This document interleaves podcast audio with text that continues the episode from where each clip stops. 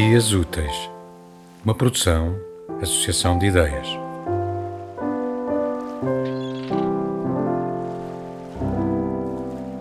Proponho um combate àquilo a que chamo grande segredo. Todos sabemos que vamos morrer e ainda assim recusamos conhecer o que está em vias de nos acontecer a qualquer instante e mencionamos a morte em surdina, em situações estritamente necessárias, apesar de esbarrarmos constantemente de frente com ela em noticiários ou thrillers. Tornemos a morte a que nos vai dominar dentro em breve, um tema cotidiano e próximo. Passeemos em cemitérios, admiremos todos aqueles anónimos que um dia deixaram um legado, por mínimo que fosse, a algumas das suas pessoas mais queridas e indiretamente a todos e cada um de nós. Normalizemos a morte, multiplicando a sua ubiquidade inegável e deixando-a repousar em lugares que atualmente podem parecer bizarros, como o restaurante indiano que possui algumas mesas dispostas em redor de 12 caixões, ou a sepultura de um casal alojada na pista de aterragem do Aeroporto Internacional de Savannah, Hilton Head, no estado da Geórgia, nos Estados Unidos. Façamos pré-funerais, cerimónias em que prestamos homenagem aos futuros mortos que ainda estarão presentes no festim e testemunharão todas as palavras dos seus entes amados. Pensemos em nós próprios enquanto futuros cadáveres, ou como nos diz Thich Nhat Hanh, para interromperes a tua fúria, deves cerrar os olhos e visualizar a outra pessoa daqui por 300 anos. O que será ela? Pó. E tu também. Charles Melman pede-nos que aceitemos que a morte não é evitável.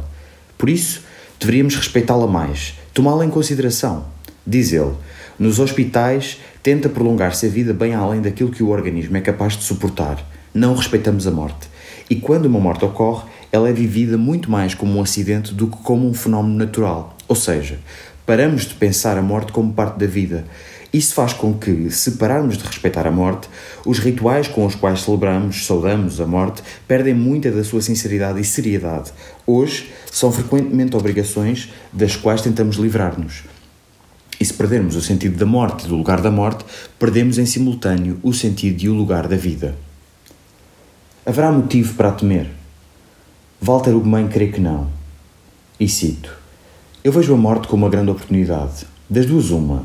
Ou a morte nos vai levar à transcendência e vamos viver todos felizes nas nuvens e alguém nos espera, ou então não existe rigorosamente nada e nós vamos sossegar absolutamente porque não vamos ter mais angústias. A morte parece-me sempre uma coisa que tememos, porque ela não nos está revelada, mas eu não tenho dúvidas de que ela só pode ser isto. Há uma história de uma banda que sempre me comoveu.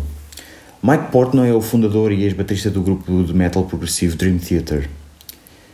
É o seu fascínio pela expressão carpe diem que pode ser traduzida como aproveita o momento que me fascina. Portnoy aprendeu a expressão na escola. Tinha 17 anos. Diz ele, estávamos a 16, de a 16 de novembro de 1984 e um professor meu estava a explicar o que significava a expressão latina e dizia que a vida podia mudar a qualquer momento, por isso devemos apreciar a vida enquanto a temos. E o professor também nos disse: quando chegarem a casa mais logo, abracem os vossos pais e digam-lhes que os amam, porque nunca se sabe. Fui para casa e estava a preparar-me para sair com os amigos e a minha mãe estava a aprontar-se para apanhar um voo para Atlantic City. Assim que estava a sair, lembrei-me do que dissera o professor nessa tarde. Voltei para trás, abracei a minha mãe, disse-lhe que a amava. Ela ficou surpreendida e disse também me amava. Essa foi a última vez que vi a minha mãe, porque o avião despenhou-se nessa noite e ela morreu. O que é importante é não negarmos as conversas sobre a morte, uh, é evitar recear que a verbalização do grande segredo possa, por um qualquer, uma qualquer perversa superstição, matar toda a gente em nosso redor. Mas é importante lembrar: falar sobre a morte não mata, cura.